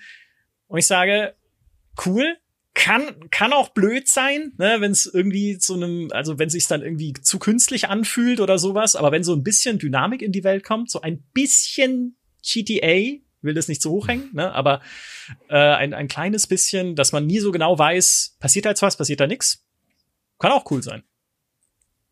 Das halte ich aber auch wirklich für riskant. Also ich habe ja auch in der Mod mal mir gedacht, so jetzt baust du die Tagesabläufe richtig dynamisch. Und von 8 Uhr bis 10 Uhr ist der da und dann 10 bis 12 Uhr schnackt er mit irgendwem und dann ist er beim Mittagessen und abends geht er in die Kneipe. Und in der Mod ist ganz oft vorgekommen, dass äh, man die Leute gesucht hat, weil die standen halt nicht da, wo man sie erwartet hat. Also für Ambient-NPCs denke ich, super, aber gerade für so Story-NPCs, die dürfen dann nur um ihre mhm. Hütte rumlaufen oder so, weil sonst äh, sucht man sie halt und denkt sich, ah, bin ich jetzt der Doofe oder warum ist das so? Uh, ja. Ich denke, das ist auch so ein typischer Fall von die, in der Theorie cool, aber wenn du, wenn dann Leute so Playtests machen und die sagen sich, ah, wo ist denn jetzt Diego? Verdammt normal, ich finde den nicht, ja. Du darfst nie unterschätzen, wie, wie, ähm, ja, dumm Leute sind, also wie, wie auch wie, wie Schwierigkeiten unterschiedliche Spieler haben mit einem Spiel, ne? Und wenn, dann denkst du dir, habe ich jetzt was falsch gemacht? Äh, warum ist der jetzt nicht da? Ne? Also ist es ein Bug? Ne? Also kann ja alles so. Diese Überlegungen können ja kommen dann. Ja, aber äh, ich äh, total richtig. Aber dann wäre es natürlich wichtig, dass das Spiel wenn die nicht da wären, dir das Spiel halt natürlich irgendwie vermittelt, wo sie sind. Und zwar nicht mit einem Marker auf einer Map oder mit einem Questmarker auf deinem Kompass oder so, sondern dass du halt, dann kommst du halt dahin und dann fragst du, wo ist denn Diego? Und dann sagen sie, naja, weißt du nicht, um die Zeit ist Diego immer bei der Jagd. Hinten im Wald. Da, wo die Bäume sind. Und äh, dann kannst du halt sagen, naja, dann gucke ich halt mal da, ob ich ihn finde. Und äh, mhm. das fände ich dann wieder okay, ne? Aber das äh, ist natürlich alles Entwicklungsaufwand. Also, wow. Ich ja, möchte es also nicht ich lieber, dass sie dann, dass du dir in den Fleischspieß drehen kannst. Das, das ist mir dann wichtiger. den Fleischspieß drehen, ja. So, aus Wassereimern ne? trinken, hinsetzen, äh, natürlich mhm. in die Betten von Fremden legen. In dem Fass verstecken. In Fa ja. In die oh, Wohnungen von Fremden gehen und dumm angemacht werden. Also wenn das Sowieso. ist auch schon wieder eine so eine Fundamentsache, ne, wenn du irgendwo reingehst, dass es erstmal heißt, was machst du hier drin? Hau ab. Ja, oder ich zieh meinen Knüppel. Ähm, aber das sind ja auch so Dinge, die darf, das darf auch bei einem Gothic nicht schiefgehen. Das Spiel muss auf das reagieren, was du tust. Ähm, und das ist heute auch nicht Standard in so einer Open World. Selbst in The Witcher nicht, wo ich irgendwie Sachen klauen kann, noch und nöcher, und die NPCs stehen da und sagen, oh ja, oh ja, das Gold habe ich eh nicht gebraucht. Na, na, na, nimm's ruhig mit. Also äh, auch das sehr wichtig. Äh, und vielleicht als letzten Punkt noch, als vorletzten, ich habe noch einen, ich habe noch einen, äh, den allerbesten, aber äh, als vorletzten, was sie halt machen wollen, ist nicht genutzte oder nur so rudimentäre Schauplätze des Originals halt ausbauen. Ne? Die Arena ja. im alten Lager bekommt mehr Sitzplätze, vielleicht Zuschauer, vielleicht Dinge, die auch in dieser Arena passieren. Ähm, das Banditenlager äh, bei dieser Trollschlucht, die Schlucht halt, wo die Trolle sind, könnte ausgebaut werden. Ne, da gab es gar keine Quest, da gab es irgendwie gar nichts, was damit zusammenhing damals. Es gibt den Turm mit den Skeletten, wo wir gesagt haben, warum? Was, ne? Also, warum Turm mit Skeletten und da ist nix? Jetzt ist da vielleicht was, ne? Also, dass sie halt mhm. einfach äh, nicht nur diese Welt generell ja vergrößern, also, da haben wir auch im Gameplay eine Szene gehabt, wo du schon am Anfang, ne, direkt nach dem Start durch diese Schlucht läufst, in Richtung altes Lager, und im Original stehen da irgendwie in der Ecke drei Fässer auf Holzbrettern, und jetzt ist es ein richtiger kleiner Vorposten, sogar mit NPCs, also mit irgendwie Figuren, die da arbeiten und rumlaufen. Ähm, also sie bauen es schon aus, wo man gucken muss, wird es noch das gleiche Gefühl sein, wenn es alles ein bisschen detaillierter ist? Das werden wir sehen. Aber sie wollen halt auch Schauplätze, die vorher nicht so äh, voll waren mit coolen Sachen, ähm, besser nutzen. Kann auch cool sein. Ich finde auch interessant, äh, dass zum Beispiel mit den Arena-Kämpfen, das ist auch eine Idee, die wollte Piranha Bytes in einem Sequel zu Gothic tatsächlich selber umsetzen. Ah. Genauso wie mehr Crafting wollen sie ja auch umsetzen. Also vielleicht haben sie sich da inspirieren lassen. Ja, ja mehr Crafting, huh? hm. Will ich mehr Crafting in Gothic? Ich fand Gothic ja, zumindest hat. Zumindest einen Bogen bauen. Ja, okay. Ja, das ist okay. Ja, ein Knüppel schnitzen. Oder sowas. Ja, Plus okay, damit da lasse ich mich runterhandeln. so, ähm, ich habe eigentlich noch zwei Punkte, die sie ändern. Äh, das zweite ist, äh, sie ändern die äh, oder sie modernisieren die Darstellung der Monster, was schon eine kleine Kontroverse hervorgerufen hat, habe ich mir sagen mhm. lassen, weil die nicht mehr so aussehen wie früher. Es gab ja auch dieses ja. Artwork vom Sumpfhai und der Sumpfhai war früher irgendwie ja Dreieck. So ein, ja, ja, quasi, genau, irgendwie so ein, so ein grauer, grauer Blob mit Zähnen und jetzt ist es so ein, so ein Stranger Things Demigorgon ähnliches Blumenmonster-Ding. Horror-Teil. Ist nicht eher so ein, ist nicht so ein, so ein Sandwurm geworden? Ich habe jetzt gerade das Bild Ja, oder ein Sandwurm auch, ja. Ich, ich glaube, es ist Dune-mäßig mehr jetzt tatsächlich. Ja, es ist halt, es hat halt ganz viele Zähne und großes Maul. Ja, also, genau und äh, wo man sagen kann, ja, aber das ist ja nicht mehr wie früher, wo sie schon begründet haben, ja, man muss halt die Sachen irgendwie auf ein modernes Level heben. Ich weiß nicht, Robin, hast du da eine Meinung zu? Da muss das mhm. alles so aussehen wie früher? Also, was für mich ja schon das erste Kapitalverbrechen war, der Scavenger-Schrei ist geändert worden. Also, das wird auch die allererste Mod sein, die kommt, dass der Scavenger-Schrei wieder wie früher ist. äh, aber ich, Gut, in Gothic 3 sahen die Dinger auch irgendwie anders aus und ist auch nicht gut angekommen. Ha. Hm. Aber klar, so wie früher darf es halt auch nicht aussehen. Da gibt's ja echt also, eine Mod. Ich habe das jetzt auch rausgefunden, dass in Gothic 3 ja wirklich eine Mod gibt, die die alten Gegner wiederherstellt. Das ist ja, ja. grandios. Ähm, das einzige Spiel, was wirklich im gleichen Stil, glaube ich, gut modern geworden ist, ist auch Witcher. Ja, da hat man auch irgendwie nach jedem Update gedacht, ja, haben sie gut gemacht. Mhm. Der sieht doch aus wie früher. Und wenn man dann das alte gespielt hat, hat man gesehen, oh, war doch viel besser.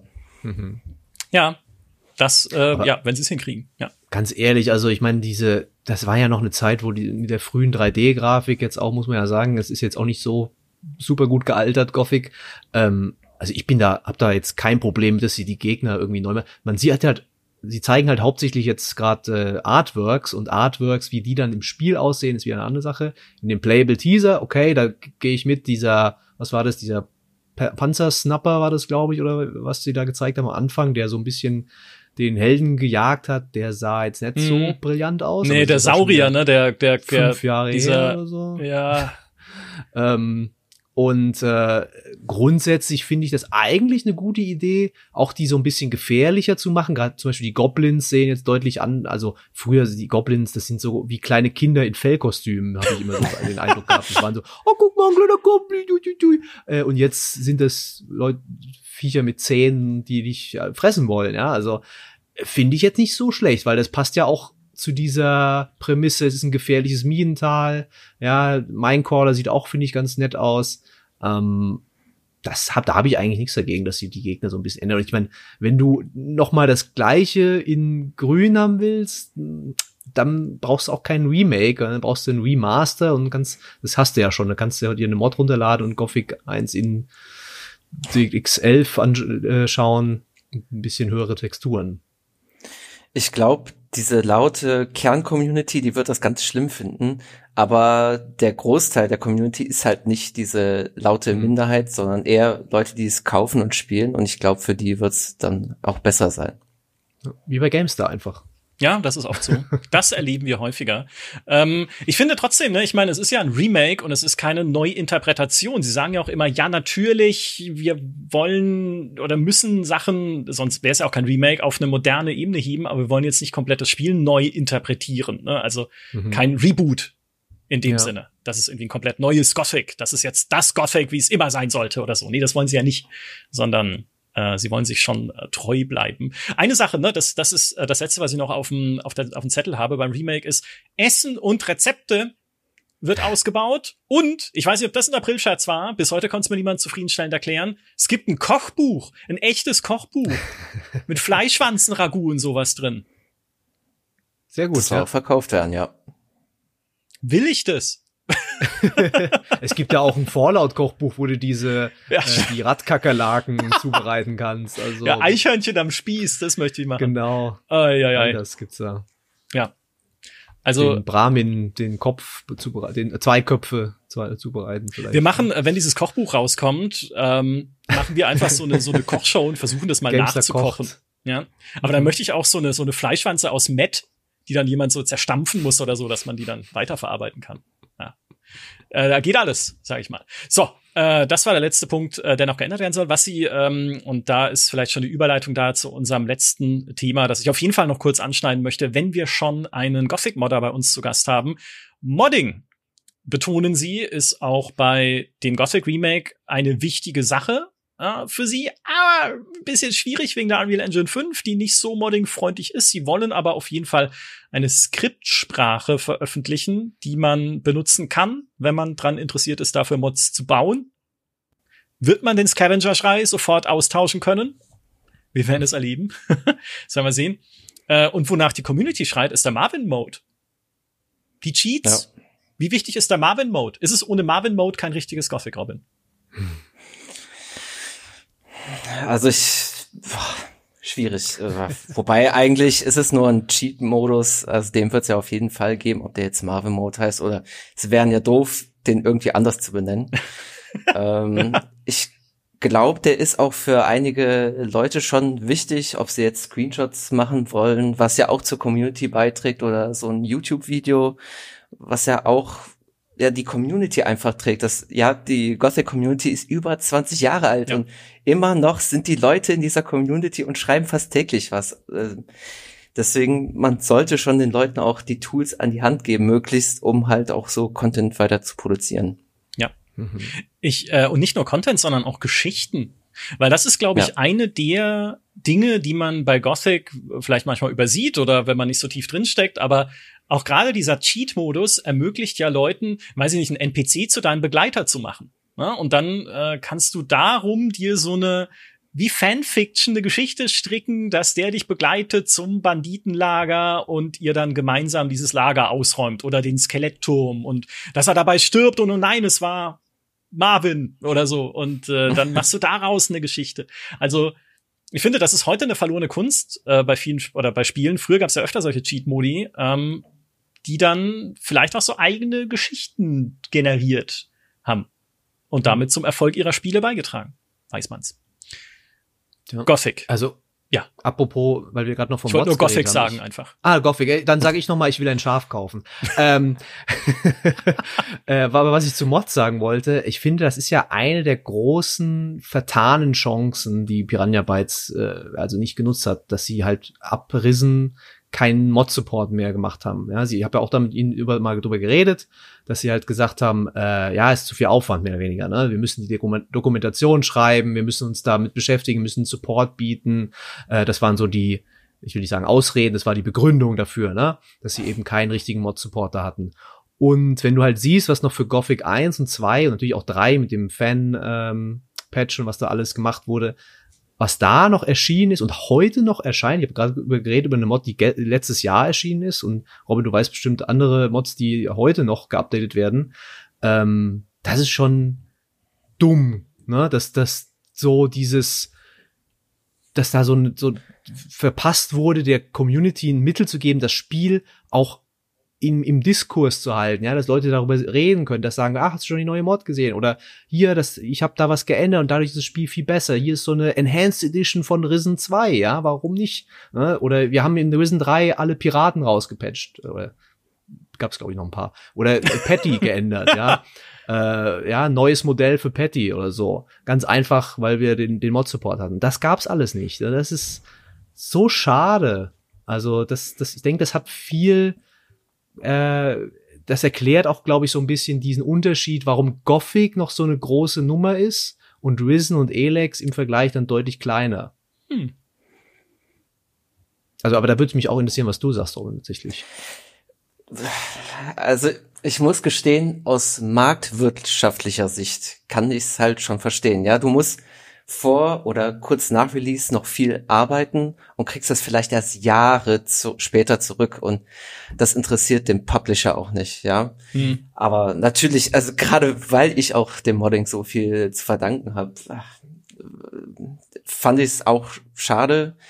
Aber ich muss auch sagen, äh, CD Projekt hat zum Beispiel auch, ähm, mit dem waren wir auch in Kontakt und die haben uns bis zum Release von Witcher 3 und 2 nee, also von drei für das zweite, für den zweiten Teil gesagt, wir machen hier das Red Kit, wir machen das noch richtig fertig. Und dann hat dieses Riesenstudio trotzdem nicht die Kapazitäten dazu gehabt. Und wenn 20 bis 30 Mann Leu äh, Team, von denen vielleicht drei, vier, fünf Programmierer sind, dann dazu einen abstellen, äh, diesen Modding-Support bereitzustellen, was ja bei Gothic 2 letztendlich der Fall war. Ja dann kann ich auch verstehen, dass man sagt, okay, dann wollen wir diesmal lieber einen bugfreien Release oder so haben. Mhm. naja, und äh, ich meine, das ist ja natürlich immer das Argument, ja, was machen denn dann die Leute auf den Konsolen? Auf den Konsolen ist, wenn du keine eigene Plattform hast, um die Mods zu vertreiben, das ungleich schwieriger halt irgendwie die Leute daran teilhaben zu lassen, wobei ich jetzt einfach mal selbstsüchtig sagen würde, ist mir egal, wenn ich auf dem PC spiele, dann haben wir halt Pech auf den Konsolen, gemein, gemein, ich weiß, aber äh, da bin ich, da bin ich jetzt einfach mal egoistisch an der Stelle. Aber äh, Robin, würdest du denn sagen, dass diese Modding-Freundlichkeit doch auch zu dieser, ja, man kann fast sagen, Unsterblichkeit von Gothic beigetragen hat? Auf jeden Fall. Also ich meine, vor ein, zwei Wochen wurde noch ein richtig großes Modding-Projekt angekündigt. Also der, der Nachfolger von dem ersten Teil, Odyssey.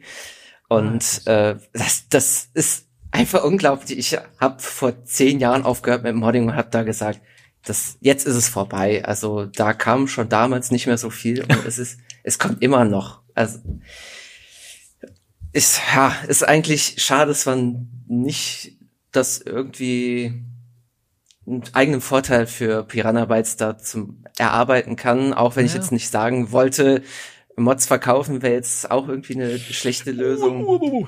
Ja, ja, das schneiden genau. wir raus. Äh, ja.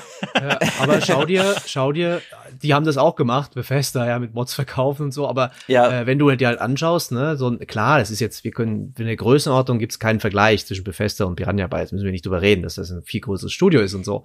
Aber ähm, ich würde schon behaupten, dass so eine Modbarkeit Skyrims Verkäufen ja. extrem geholfen hat. Ja? Also ja. da könnte man natürlich auch argumentieren, wenn jetzt jemand sagt, aus marktwirtschaftlicher Sicht stimmt, äh, ist es Blödsinn? Ähm, hm, vielleicht nicht. Also je nachdem, wenn man es richtig macht und äh, daran glaubt und äh, ich finde da gerade bei Gothic wäre diese Fanbase ja da gewesen. Also du hattest die ja schon eigentlich.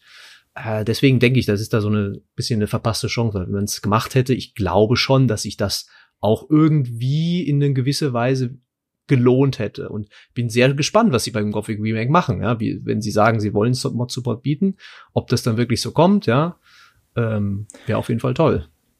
Also allein in Russland gab es den Gerüchten halber nach äh, auch eine Version, die zusammen mit Dick Rick, einer der ersten großen Gothic Mods, vertrieben wurde.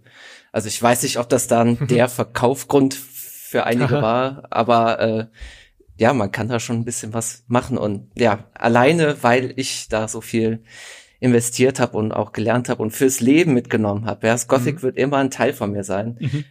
Bin ich natürlich immer fürs Modding. Du hast ja äh, äh, entwickelt die Mods Gemeinschaft des Grauens, oh. eine Story-Mod. Ich liebe den Titel ähm, Gemeinschaft des Grauens, äh, den äh, Korana-Prolog ne, von dem Abenteuer, die World of Gothic Foren-Mod, das finde ich ganz großartig mit dem Tal der Spammer, überragend. Ja. Ähm, man konnte auch den Guru suchen, der einen das Spiel abstürzen lässt, wenn man gerade speichern möchte. Der Guru, jawohl, ah, genial. Ähm, Battle of Kings hast du gemacht, was so eine Art ja, Strate naja, Strategiespiel war, wo zwei Lager gegeneinander ja. antreten. Das fand ich eine sehr witzige Idee. Und das umzusetzen in der Gothic Engine, da siehst du mal, was da alles geht und was man ja. da alles bauen kann.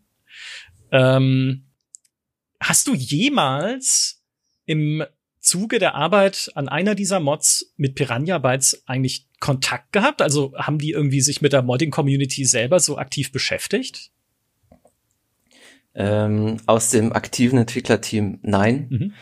Ähm, wir hatten, oder ein Freund von mir, der den Korano-Prolog mitentwickelt hat, der hat äh, den Kai Rosenkranz, der jetzt auch wieder am Sequel mitarbeitet, äh, um die Erlaubnis gebeten, seine Musik in einem der, in einer der Mods zu verwenden. Also da hatten wir entfernt Kontakt und Nico Bentlin, der eigentlich der Urvater des Gothic 2 und na, nicht, eins hat er ein bisschen zu tun gehabt, aber auch gerade zwei Moddings, der ist auch mit auf so Modder-Treffen gekommen, also ein ehemaliger Piranha Bytes Entwickler und hat uns auch Sachen an die Hand gegeben. Hier, schau mal da an die Speicheradresse. Wenn ihr da was hackt, dann sind plötzlich äh, ganz andere Dinge möglich. Und ähm, gerade auch durch ihn kam da auch so Insiderwissen äh, zu uns in die Community, ohne die manche Mods auch gar nicht möglich gewesen wären. Ja, immerhin, weil was in meinem Kopf gerade so ein bisschen rumschwirrt, ist, es gibt andere Spiele, und Skyrim gehört auch ein bisschen dazu, wo die Entwickler die Modding-Community mehr umarmen. Ne, es gibt also nicht mit Bezahlmods um Himmels Willen Bethesda, also da gibt's auch, aber ne, ich meine von Skyrim gibt's auch die Anniversary Edition, ja. inklusive Mods. Es sind nicht die geilsten Mods, es sind eigentlich ehrlich gesagt Mods, die man nicht braucht. Es gibt viel bessere Mods da draußen, bis hin zu Enderal, der besten Total Conversion, die es jemals gab von egal welchem Spiel. Ähm, ja. Aber man sieht, sie sind, also sie haben diese Modding-Community als Stärke erkannt und sogar versucht, ein bisschen mehr einzubinden. Ähm, und das hätte, und da finde ich, das ist tatsächlich, wenn man so über die Versäumnisse vielleicht von Piranha Bytes spricht oder was sie eigentlich, oder was sie zumindest hätten ausprobieren können, das wäre etwas gewesen, was ich auch gerne von ihnen mehr gesehen hätte in der Vergangenheit. Weil diese, ich meine, bis heute wird das Ding gemoddet. Ne? Es gibt Leute, ja. Die lieben Gothic über alles. Du hast da draußen eine, vielleicht sind es ja nicht so viele, ja, lass es halt ein paar tausend sein oder so. Also nicht die selber modden, sondern halt die das dann auch spielen und sowas. Aber du hast eine Community, äh, die es liebt, die da mehr machen möchte, die Ideen hat, die kreativ ist. Und dann nicht zu sagen, komm, lass mal da hingehen, lass mal mit denen quatschen, lass es vielleicht auch als, naja, als Talentpool begreifen für uns, siehe Valve mit Counter-Strike und Co., ne, ähm, aus dem wir schöpfen können, um auch neue Ideen zu entwickeln für unsere Spiele, um vielleicht auch, wenn wir selber keinen Bock mehr zu haben auf Gothic, ähm, uns da neu befruchten zu lassen, vielleicht mit Ideen. Schade, ist halt so nicht passiert. Ähm, mhm. ja. Und das, ja, ja wäre eine Chance gewesen, glaube ich, finde ich. Ja.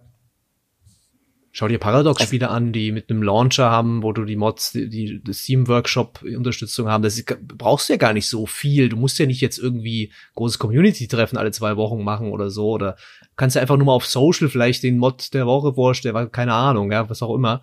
Ähm, und äh, das hat mich, das ist so eine Sache, die mich bei Piranha Bytes, ich habe die ja auch kennengelernt, ich fand die auch sehr sympathisch alle äh, und ist ein, war, ist, je, je nachdem, gut, ein, ein tolles Studio auch, aber das sind so eine der Sachen, die mich da auch ein bisschen immer gestört haben, wo ich mir gedacht habe, so, warum, warum seid ihr so, ja, oder warum seid ihr genauso mit diesem, wir machen kein Gothic mehr, wir wollen das nicht mehr und so. Das waren so Sachen, wo ich gedacht habe, ey, äh, da arbeitet ihr aktiv gegen euch irgendwie gerade. Weiß ich nicht, verstehst du? Ja. Ja, schon so ein bisschen. Also es wäre zumindest eine Chance, ne? Ich meine, City Skylines macht's ja auch. Die machen diese Content Creator Packs. Jetzt auch für City Skylines 2 von einfach Leuten, die früher schon Assets, Gebäude gebaut haben für das Spiel in der Community. Die haben sie jetzt offiziell angestellt oder auch schon bei City Skylines 1, damit sie das für sie machen und sie das auch noch verkaufen können. Also sogar wirtschaftlich ist es auch noch clever. Mhm. Und wie viel Geld Valve mit Counter-Strike verdient hat, das wollen wir alle nicht wissen. Also, äh, zumal Steam draus entstanden ist. Also, ähm, ja, wär, es wäre eine Idee gewesen, nicht, dass ich möchte oder wollen würde oder es noch für einen Piranha Bytes halten würde, wenn die heute da wären, wo Valve ist, ein Milliardenkonzern. oh Gott, ich kann mir Pir ja, Piranha Bytes ausschließen, diese Möglichkeit. ja, ich kann mir Piranha Bytes auch nicht als Milliardenkonzern vorstellen. Das ähm, war Teil ihres Charmes, keiner zu sein gerade. Ähm, aber ja, sie hätten mehr tun können. Magst du, ich weiß nicht, äh, Robin, hast du noch irgendwie Mods auf der Uhr zu Gothic, zur Gothic-Serie, die du empfehlen möchtest oder wo du noch was dazu loswerden möchtest?